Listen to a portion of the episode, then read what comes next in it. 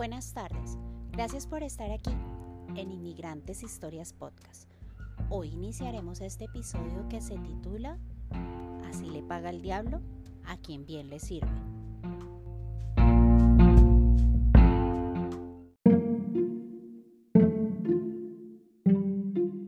Así le paga el diablo a quien bien le sirve dicho popular colombiano que se aplica para referirse a personas o situaciones en donde el ingrediente principal es el ser desagradecido.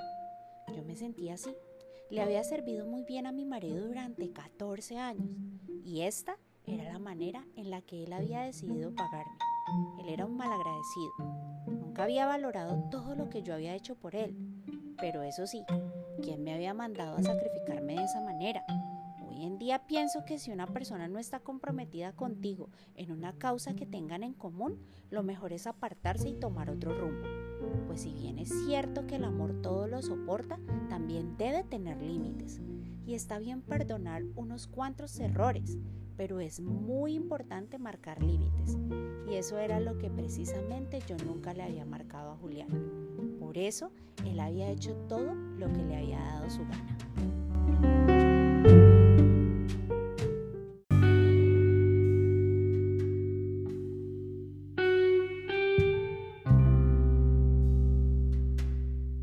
Verdaderamente a veces a uno le agarra la pendejada.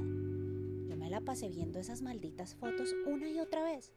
Yo no sé por qué será que la mayoría de veces uno se autoflagela con cosas que le hacen daño. Hoy en día me doy cuenta que salir de muchas situaciones es tan fácil como dar un paso al frente y tomar una decisión. Tu mente subconsciente es muy rápida, por eso debes tener mucho cuidado de cómo te hablas a ti mismo, cómo te tratas, porque si no, acabarás por ser producto de esas palabras. Te daré un ejemplo. Decir cosas como las siguientes, como soy de idiota, esta persona siempre me ve la cara de estúpido, porque siempre tengo que ser yo la que soporto, porque siempre me hacen cosas malas y yo debo perdonar. Si tú mantienes pensamientos como estos y peor aún dices estas palabras, tu supermente rápida grabará esto en tu subconsciente y lastimosamente tu actitud y tu energía estará trayendo estas situaciones dramáticas a tu vida. Por eso nunca debes permitirte pensar de ciertas maneras. Y si ya lo has hecho, pídete perdón y abandona esa conducta de inmediato.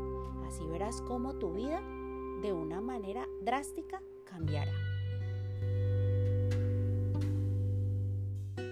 La hora de la verdad había llegado. Vi a Julián un bloque abajo de donde yo estaba sentada esperándolo. Y verdaderamente comencé a odiarlo. Lo quería matar, pues no era para menos. Él venía súper cansado y a mí me daba pesar verlo así. Pero primero la honestidad.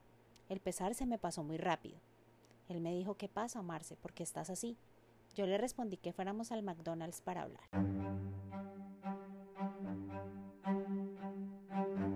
Yo siempre soy considerada en lo que más puedo. Me gusta analizar cada situación con cuidado y trato de ponerme los zapatos de los demás. Siempre me caliento y me aso más de lo normal, pero cuando me enfrío uso bien mi cerebro.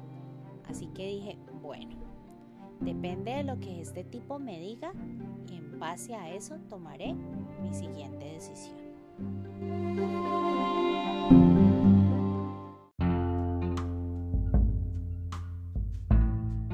Gracias por estar aquí y recuerda, eres el dueño y creador de tu propio mundo.